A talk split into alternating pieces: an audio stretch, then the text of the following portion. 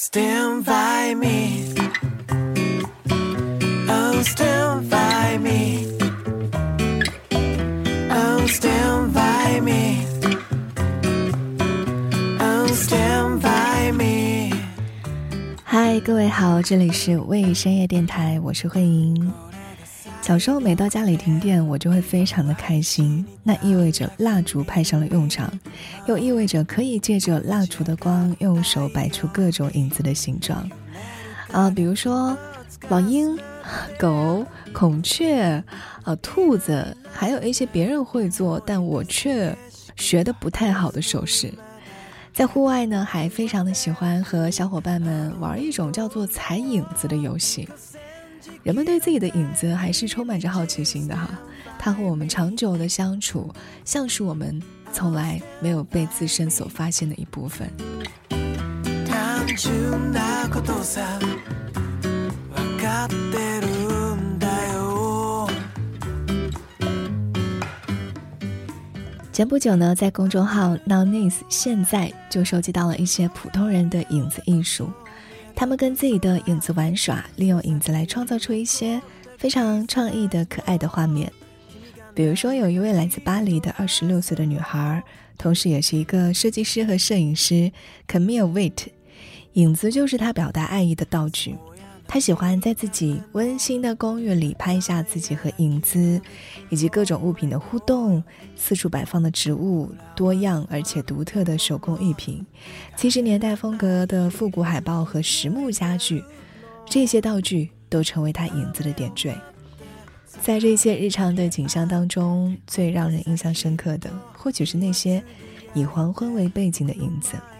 在这个一切仿佛被橘黄色的光所笼罩的时刻，古灵精怪的他就开始玩起了魔法。时而呢，将自己的影子与高高的落地灯摆成一条直线，变成一个头顶着几何物体的外星人；时而自己站在画架之前，让影子投射到画布上，并且宣称这是自己刚完成的一幅艺术品。现实当中的卡米尔，同时也是一个自由的插画师。他以描绘城市景象和自身感受的彩色卡通画而知名，所使用的色彩和笔触也大多都是天真浪漫的，充满着童趣和想象力。除此之外，卡米尔的影子还会在黄昏时独自坐在椅子边喝杯小酒，这个也是我们每天最慵懒和享受的时候。影子被悠悠地投射在墙上，看起来又温暖又安静，让人感受到有人陪伴。还有就是西班牙里斯本的女孩 Sarah，她因为疫情是被隔离在家中，那从此她卧室的光和影就成为了她创作的主题。这些由阳光造就的画面被她称为来自太阳的画作。镜子、薄纱都是 Sara 在创作当中大量使用的道具。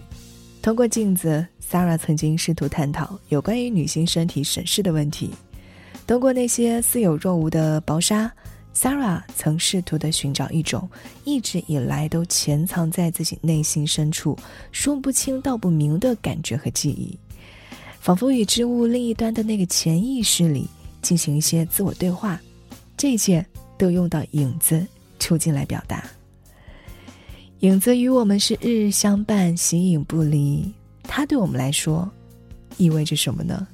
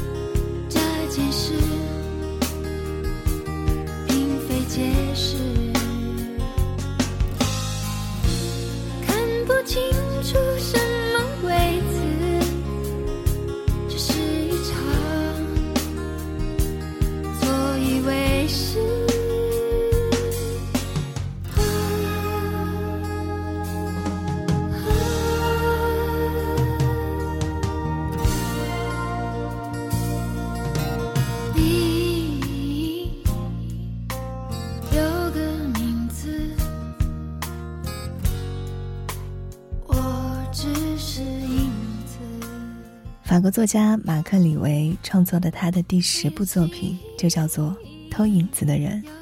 或许你之前会在书店的畅销书那一架看到这个名字。故事就讲述了一个经常受班上同学欺负的瘦弱的小男孩，他从小就失去了自己的父亲，生活当中的缺憾并没有阻碍他的成长。他突然发现，自己有一个很神奇的能力，他能偷别人的影子。自己瘦小的影子会跟着别人，而别人巨大的影子会转移到他的身上。刚开始的时候，他会十分的担忧，总是千方百计的不让别人看到自己的变化。不过，后来他发现，自己能够通过影子，知道影子的主人的过去，甚至能够在夜晚和影子对话。原来，每个人的影子。并不是都喜欢自己的主人的，影子间也会互相的嘲笑。偷到影子之后，小男孩就能看见他人的心事，听见别人心目当中不愿意说出口的秘密。他发现，影子远比我们自己意识到的更了解自己。但是男孩呢，也没有滥用这个能力，而是尽可能的用这个能力去帮助别人。影子是什么呢？我想，影子就是我们的秘密，是我们的灵魂最深处。这些秘密不是死的，他们是活的，富有生命力的。他们拥有着爱、良心、善良、悲伤之类的感情。偷影子的那个人，更像是心灵的慰藉师，提醒着我们，引导着我们，帮助着我们。为每一个你所偷来的影子找到点亮生命的小小光芒，为他们找回隐匿的记忆拼图，这便是我对你的全部请托。这个是男孩的影子对他说的话。也许每一个影子都偷偷的藏着主人说不出口的小秘密，他们渴望向你倾诉，得到你的帮助。我们的内心究竟藏了多少？不想让别人知道的秘密呢？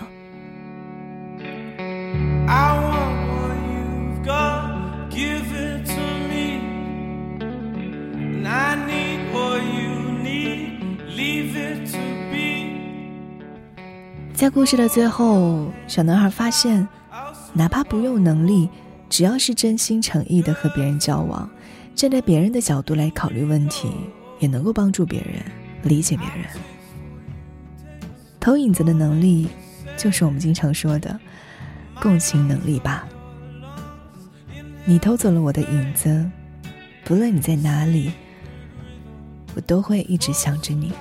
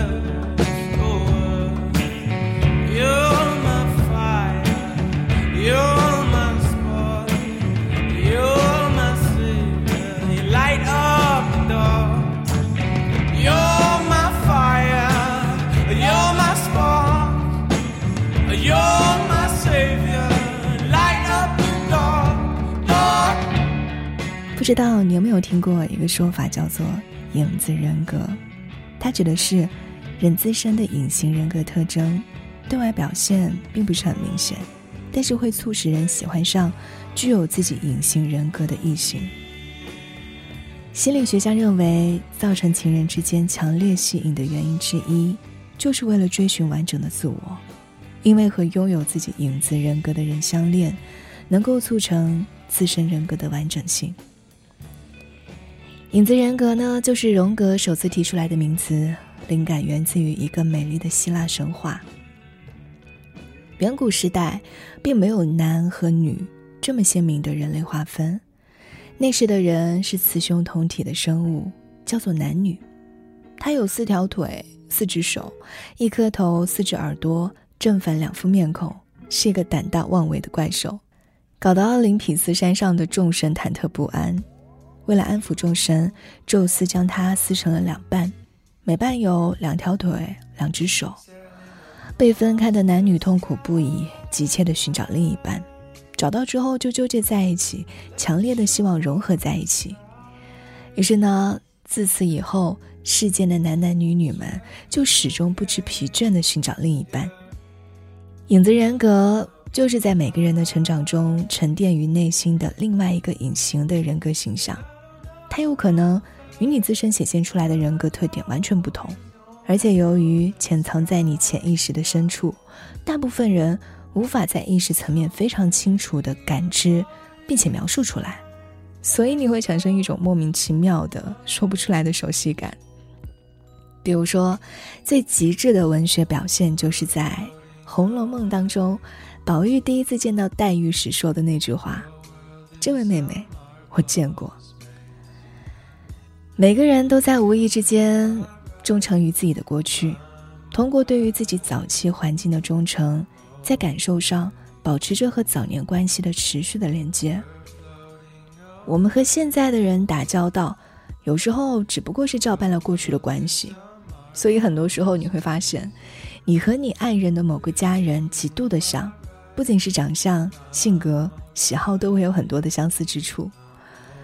你也可能会说，可是我自己的伴侣和我的父母亲截然不同啊。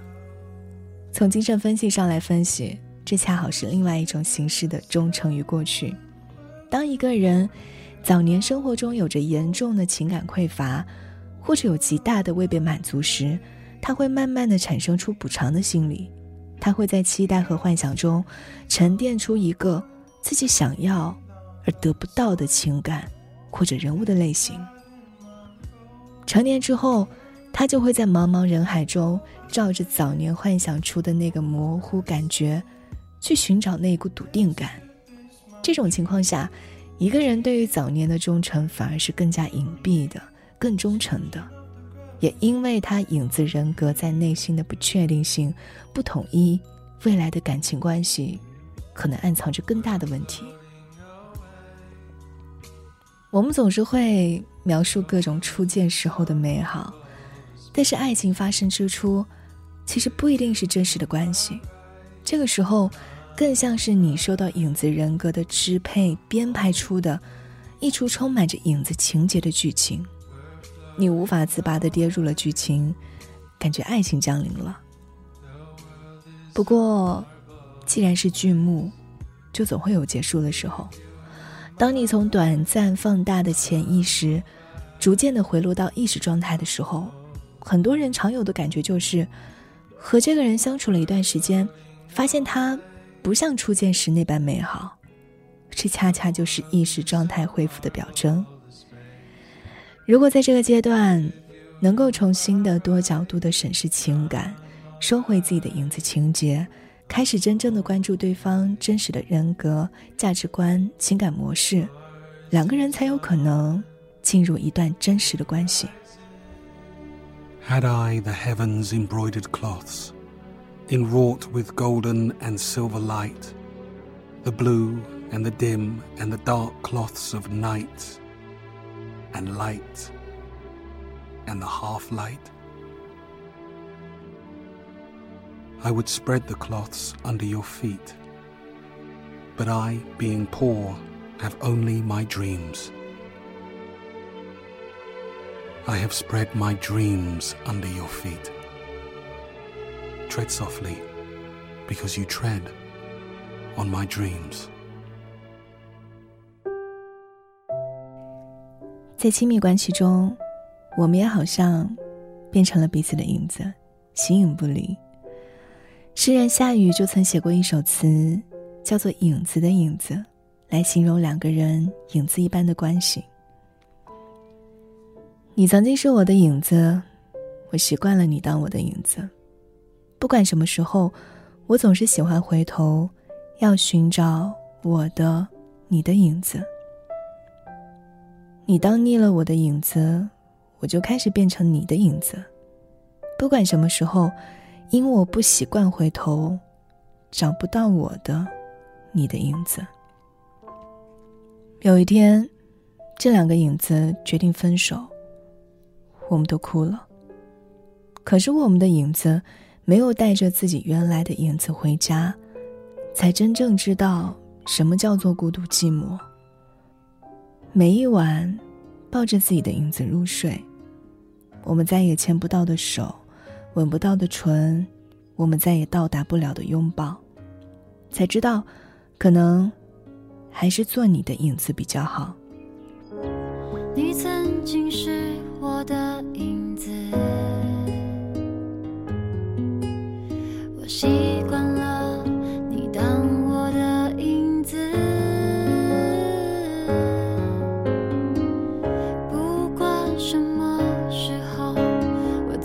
是心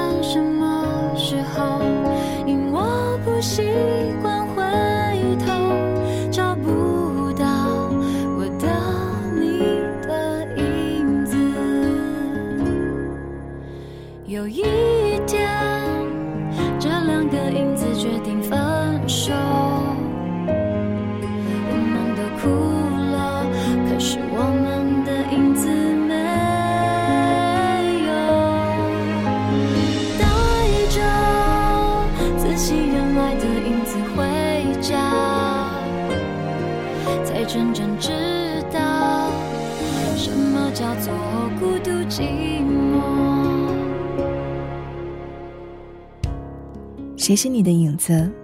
你甘做谁的影子呢？今天的节目就到这里，感谢各位的收听，我是慧莹，祝你今天愉快。